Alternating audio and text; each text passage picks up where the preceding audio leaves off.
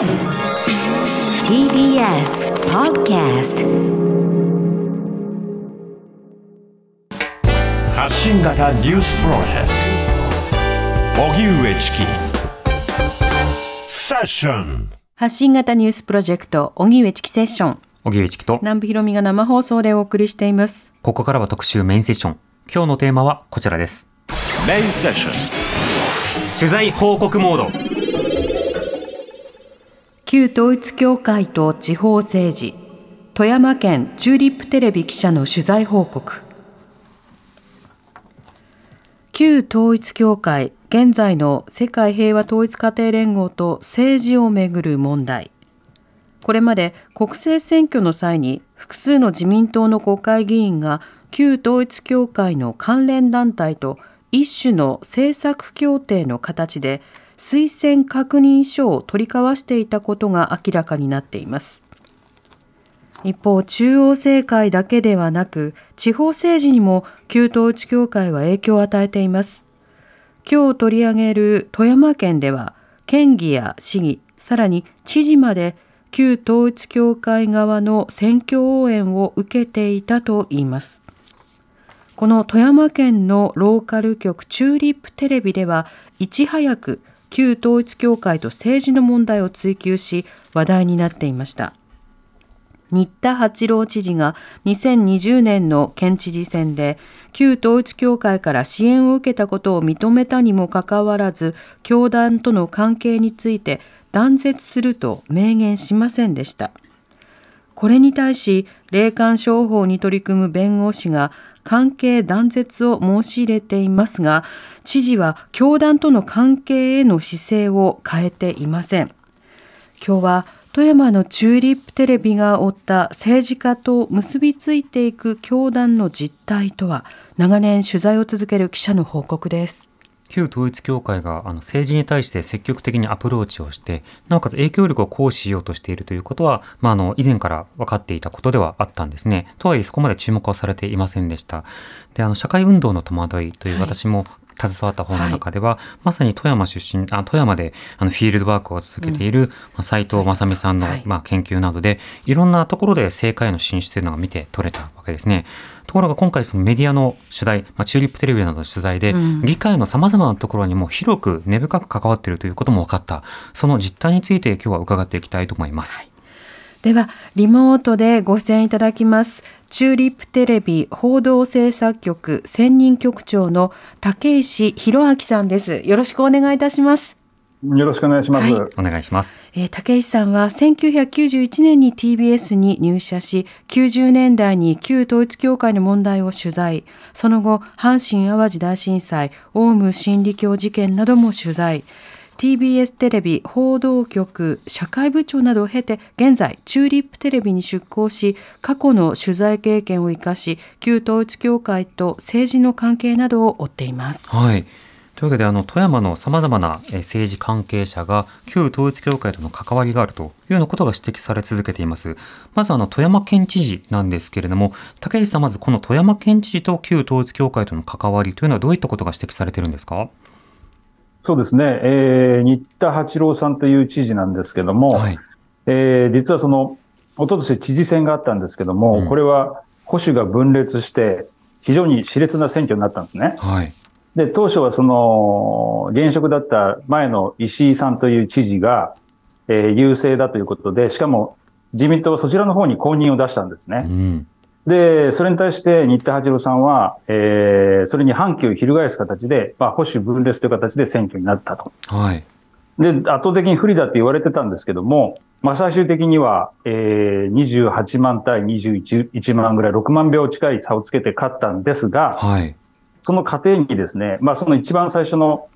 圧倒的な劣勢に立っている頃に、まあ、旧統一教会から近づいてきて、ええまあ、これはあの知事自身も認めてるんですけども、うん。えー選挙応援をしたいということで、えー、旧統一教会の、まあ、組織的な選挙応援が。あったと。そういうことなんです。初めはそうですね。うん、なるほど。でも今言ったようなその窮地に立った時に手伝いますよとか票を持ってきますよって言われたら政治家だったら少し心が揺らいでしまいそうなそんなシチュエーションですね。そうですね。もう、とにかく、えーあらゆる手段を使ってでもっていうことを当時、その新田さん本人が、その、地元のメディアに語ってたっていう報道もありますから、ええ相当困っていたんだと思います。うんそういうところに統一教会を、あーな入る余地を、まあ、与えてしまったというか、えーその、旧統一教会の選挙応援を、まあ、受けてしまった。まあ、はいそういうことだと思いますね。うんこの点について、まあ、あの知事は、えー旧統一教会から支援を受けたこと、これ自体は後に認めるということになったわけですか？そうですね。そもそもは7月20日の会見で、えーその自分が呼ばれて選挙の、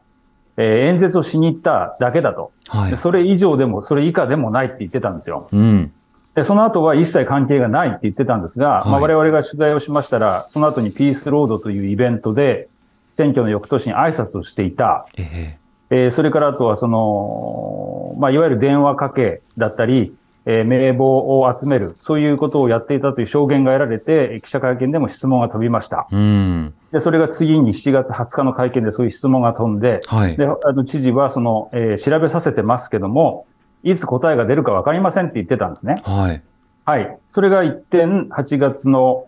えー9日ですか、えーその関係をありましたということで、その、えーその選挙応援は、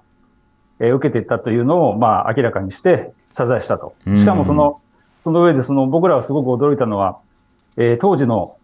旧統一教会、えー世界平和統一家庭連合の会長とまで面談していたと。はい。もう一つはその、えー名古屋、あの、関連団体世界平和連合っていうんですけども、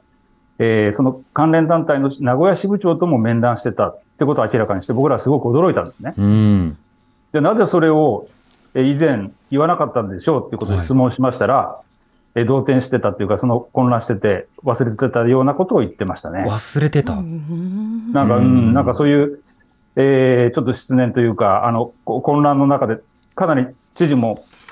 ど動揺したというか、そういう、えーなんでしょうね、そういう質問に対しては、ちょっとこう、あの、慌てたような感じには受け取れましたね。うん、なるほど。そうしたような問題があったときに、各政治家は、例えば再発防止であるとか、まあ、実態解明であるとか、まあ、そしてこれから縁を切るというようなことをコンプライアンス宣言などいろいろとしていますけれども、あの、新田知事の場合はどうだったんでしょうか？まずですね、事実関係については、これで全部ですということで、えーその、そそれをまあ自分で明らかにして、えーまあ、ごごく一部という、そのす選挙応援の中の非常にいろんな応援を受けた中のごく一部だっていうことをおっしゃってました。はい。で、まあ、これが本当なんだろうかっていうことで、僕らとしては、えー当初、演説に呼ばれていただけだって言ったのがだいぶ変わってたんで、うん。それを真に受けるわけにはいきませんから、これちゃんとした検証が必要だっていうのがまず一点です。はい。で、次に、えーじゃあ今後の関係も含めてなんですけども、えーそれまでも今後の関係どうするんですかっていうことに対しては、えー今後どうするかっていうのはな言わなかったんですね。えで、その8月9日の会見では、えーこれがですね、ちょっと、コンプライアンス上、その統一教会が問題があるっていうことは言ったんですね。えうん。で、その上で、一回文章を切って、今後コンプライアンス上問題がある団、問題がある団体とは、えー関係を持たない。はい。まあ、あの、例えば旧統一教会と今後関係を持ちませんって言い方だったら、まあ、何のわだかまりもないんですけども、ええちょっとなんかやっぱり少し引っかかるっていうか、やっぱあれだけ選挙応援を受けてて、何かしらその今後の関係の余地を残すようなニュアンスに聞こえたんで、うん。で次の会見でそれをあのまた問いただしたと。はい。まあ、そういう流れだったんです。うん。次の会見というのは8月25日の会見ということですか？そういうことです。はい。ではその時の、あの、今日は音声を、はい、はい、あの、用意していただいているので、そうなんですそよねちらを聞いてみたいと思います。あの旧統一教会との関係について伺っていきたいんですけども、えー今月9日の会見で、コンプライアンス上の問題が問題がある団体との付き合いは、まあ、今後はしないとおっしゃっていましたけれども、旧統一教会との関係を断つとは明言されませんでした。でこのことについて視聴者からは、あのなぜ関係を断たないのかといった声や、まあ、真意を正してほしいといった問い合わせが弊社に相次ぎました。改めて、旧統一教会との関係を断つのはのか。あのおっしゃっている団体に限らず、はいまあ、いろんなところから私も応援をしていただいています、はい個人、団体、企業含めて、でそこにおいてあのコンプライアンスの問題があれば、統当然関係は見直すことになります。えーまあ、ですから今あの平和連合世界平和連合においては、えーまあ、関係する中でコンプライアンス上の問題が今指摘されていることです。例えばこれについては今あの今葉梨法務大臣が政府で総がかりで、えー、これについては検討していく。また河野大臣でしたか消費者庁担当河野大臣も消費者庁としてもさまざまなあ商法についてはあのもう一回、再発防止二度と起きないためにどんなことができるかということを検討していくとおっしゃってますので、まあ、このことの良し悪しはそちらの方でぜひ判断いただきたいと。私としては今現状コンパライアンス上の問題がある、えー、組織の一つであるとすればそちらとは、まああのえーまあ、付き合わないという付き合い方は考ええー、直しますということを申し上げたと。それとその関係を断つという、はい、どどう違うのかよくわからないんですあの要はそのコンプライアンス上問題がない、えー、なければですよ。あのじゃあ今後付き合いを続けるとも受け取れると思うんですね。というのはやはりその県民にとっては不安を煽る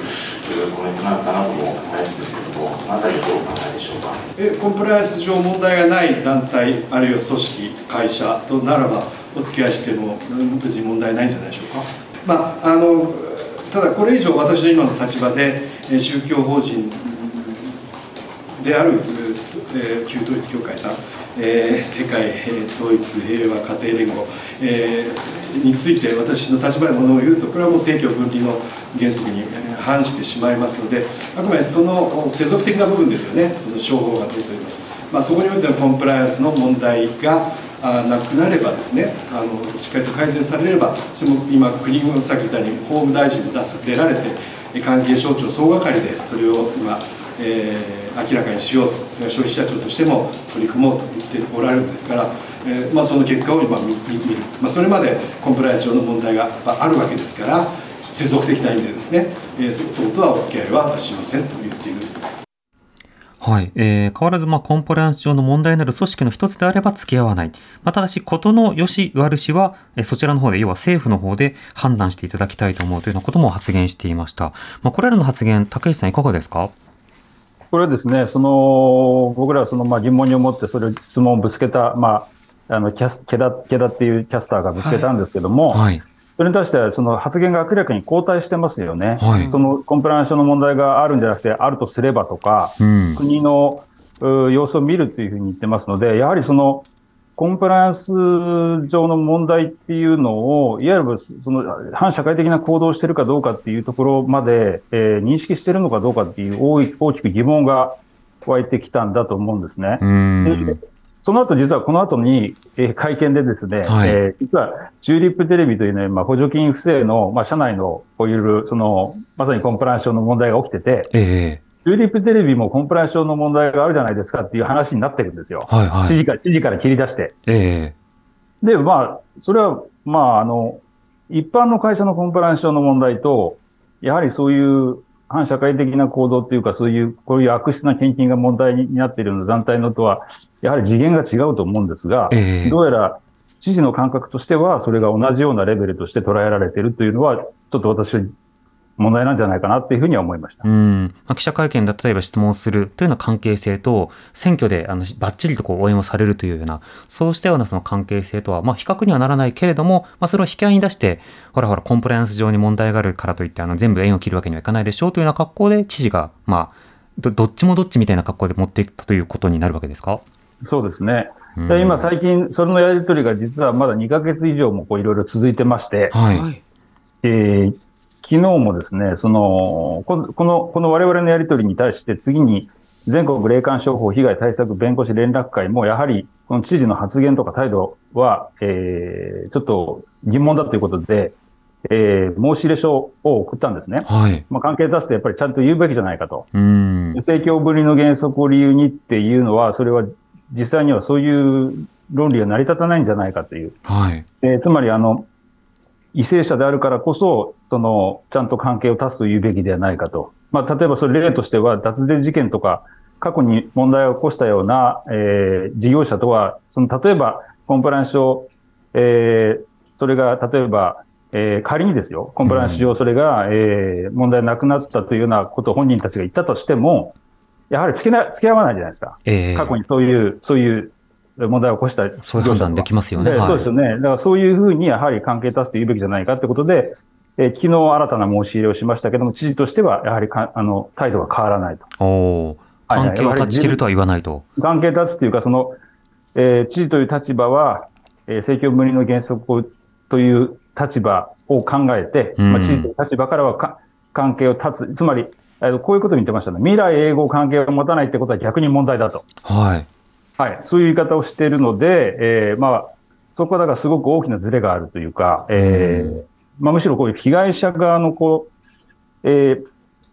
気持ちというか、そういうところの視点というのが、もう少し持つべきなんじゃないかなというふうには私は思いますようね。ん、なるほど。あの、これに対して、まあ、市民や有権者、県民の反応というのはいかがでしょうか？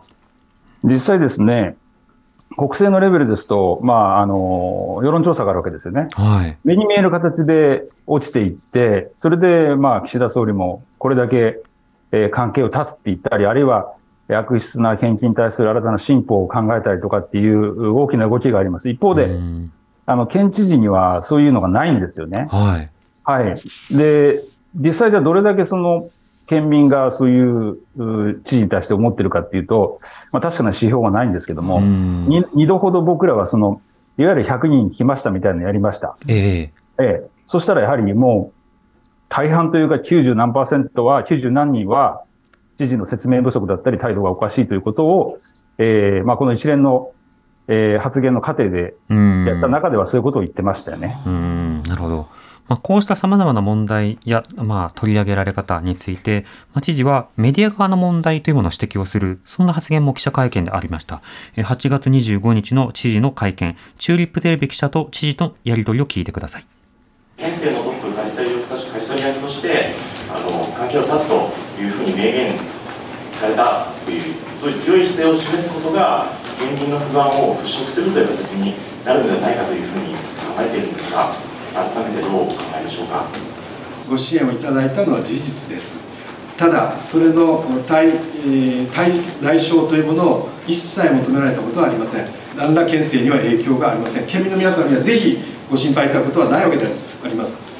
テレビさんはそれをなんとか 煽ろうというふうに思ってらっしゃるような。そういうつもりはなくて。いや私があなたの報道姿勢を見てるとそうか受け止めざるを得ませんね。本当に印象操作をされるような映像を垂れ流したりですね。どうか県民の皆さんにはそれをご安心いただきたいと思ってます。偏った報道に決して惑わされることなくご安心をいただきたいというふうに思いますはい。これあの、新田知事が、まあ、チューリップテレビを名指しで、まあ、偏った報道といった、まあ、そう取れるようなやり取りなんですけれども、竹内さんいかがでしょうか？これはですね、すぐさまその偏った報道というのは何を指すんですか、あるいは印象操作というのはどこを指すんですかということを、えーその県庁の方に問い合わせました。はい。ただですね、その具体的な内容を説明してくれないんですね。うん。で我々としてはそれを実際そこがどこかって言われれば、はい。えー放送上でですね、ちゃんと検証するとかはあるんですけども、え最初からそうどうせ水かけるようになるからって言って説明しないんですよね。えはい。そこはぜひ説明してほしいっていうのを何度も繰り返してるんですが、未だにその説明はないですね。うん、なるほど。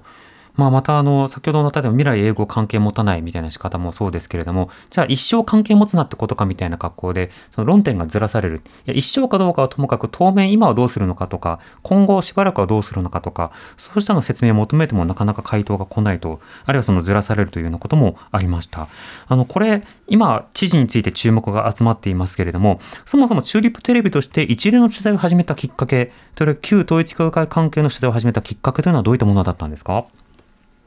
もともとのきっかけっていうのは、その私がその会社のキャリアのスタートで、えーモーニングアイっていうあの、はいワイドショーをやってたんですね。はいでそこで、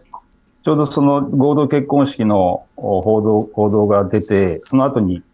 まあ、だんだん霊感商法批判に移っていくんですけども、えそのまさに私がど真ん中にいて、そういう経験があったというのが一つあります。えうん。で、もちろんそれだけじゃなくて、えーないんですけども、ただその、安倍さんの事件があった時に特定の宗教団体っていう名前が出たんで、はい。えー僕としてはその、まあ、と時々ずっとこうウォッチはしてきたんで、これはまあ統一教会に違いないと思って、えー関係者に聞いたらやっぱりそうだということで、えーすぐに準備を始めて、11日、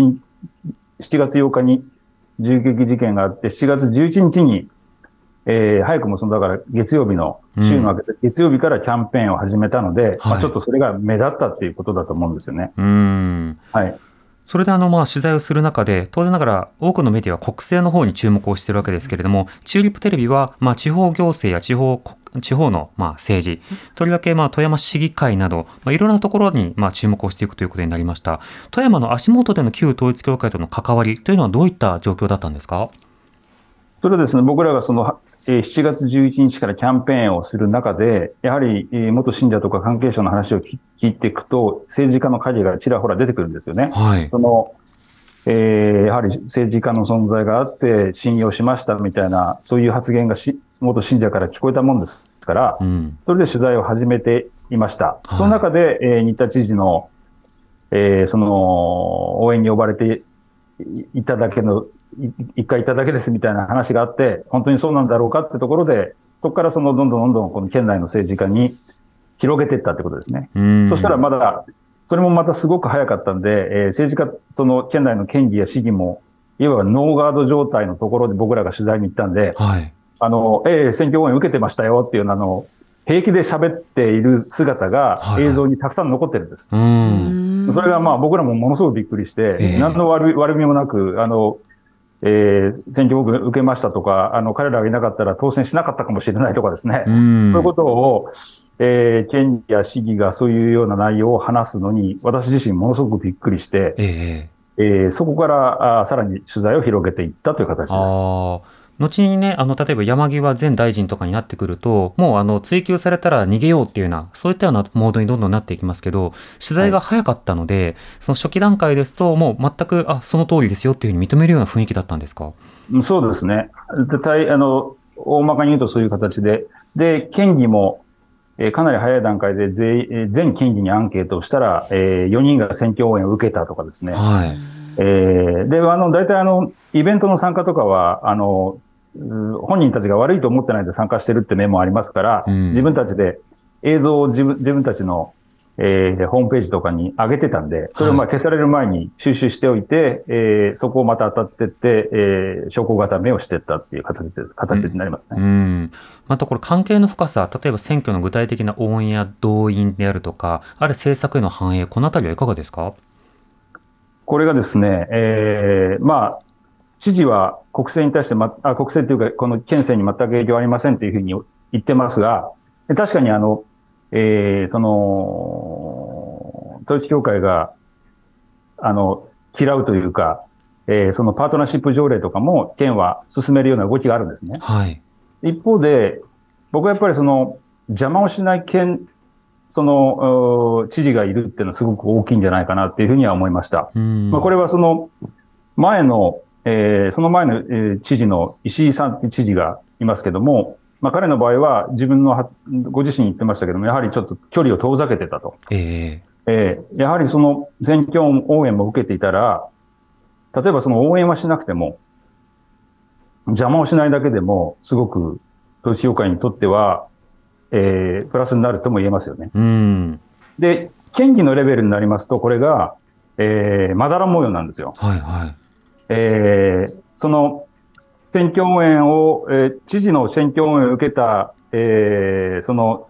県議、あるいは市市議会も実は分裂しちゃってるんですね。うん。だから、えー自民党がだから県県議会も市議会も分裂しちゃっているっていう非常に、あの、いびつな現象になってるんですが、ええ市議会の場合は、えー、綺麗にというか、あの、えー統一教会の応援を受けてたり、関係を持っている人たちが、えーそのし、えーそうんの知事を、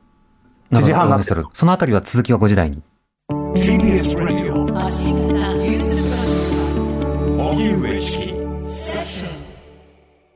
荻上チキセッション今日のメインセッションは旧統一教会と地方政治富山県チューリップテレビ記者の取材報告というテーマでお送りをしています。えー、ゲストはリモートで元 TBS テレビ報道局社会部長で、現在はチューリップテレビ報道制作局専任局長の竹石博明さんです。よろしくお願いいたします。引き続き竹石さん。はい。お願いします。はい、さて、あの、前半の部分でね、あの、富山県の県知事選挙が、まあ、保守分裂選挙になったと、まあ、そうしたような状況の中で、まあ、旧統一教会などの応援を受けるということが、まあ、一定の意味を持つのではないかという話もお話を伺ったんですが、では、県議、それから市議のレベルになると、またこれまたいろいろな複雑な模様になっていて、県議だとまだら模様の状況になってましたよという話がありました。うん、そして、まあ、市議のお話を伺うところで一旦お知らせということになったんですが、はい、改めて高市さん、この市議のレベルではどういった状況になっていたんですか？はい。市議会のレベルですと、実際にですね、その、家庭教育支援条例という統一教会が推進している条例を導入しようという動きも進んでいました。はい。で、これは、あの、その分裂した自民党の、その、えー、いわば、統一教会に近くない方のね、うん、えー、自民、もともとあった自民党の方が、やはり政策への、えー、影響があった、導入への影響があったっていうふうに結論付けたんですよ。はい。でもちろんその、えー、相手方のというか、統一教会に近い方の、えー、市議会の方、その、じ富山市議会自民党っていうんですけども、そちらは否定したんですが、うんえー、実際にそういう、えー、その家庭教育支援条例を導入するような動きを、市議会で質問、質問、意見を言ったりですね、まあ実際そういう動きがあったと。で、私個人的に見ると、やっぱりその統一教会というのは、市議会レベルですごく浸透が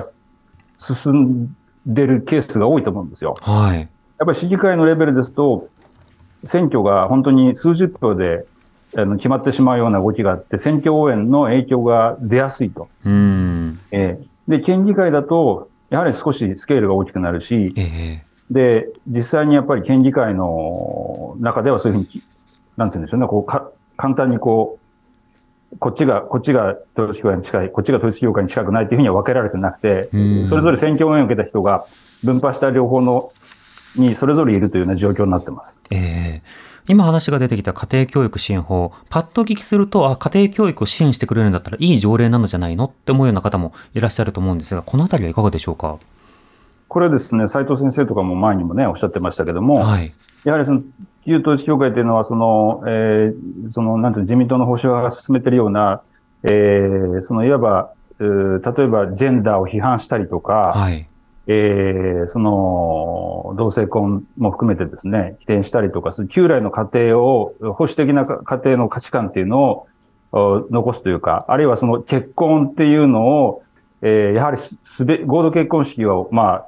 競技の中で非常に重要な形に位置づけていることですから、えー、結婚というのを、まあ、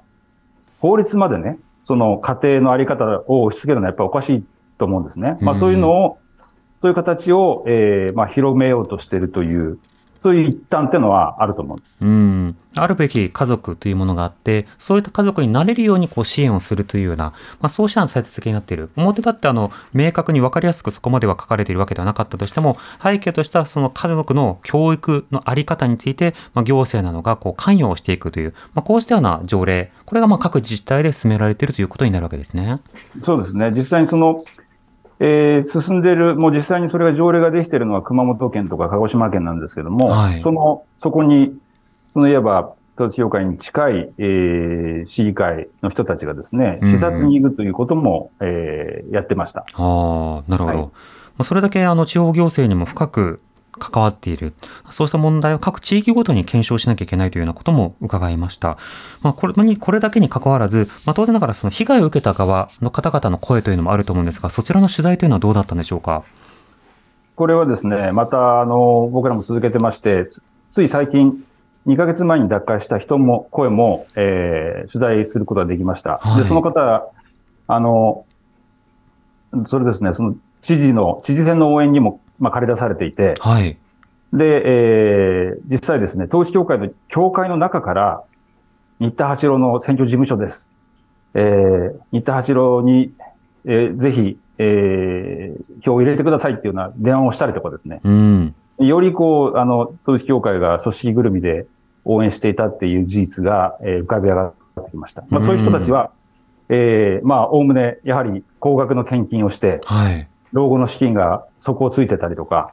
まあ、同じような問題を、えー同時に抱えている人たちでもあるんですよね。うんうん。その2ヶ月前に脱会したという方は、この方は脱会の経緯というのはどういった、どうだったんですか？やはりそれは、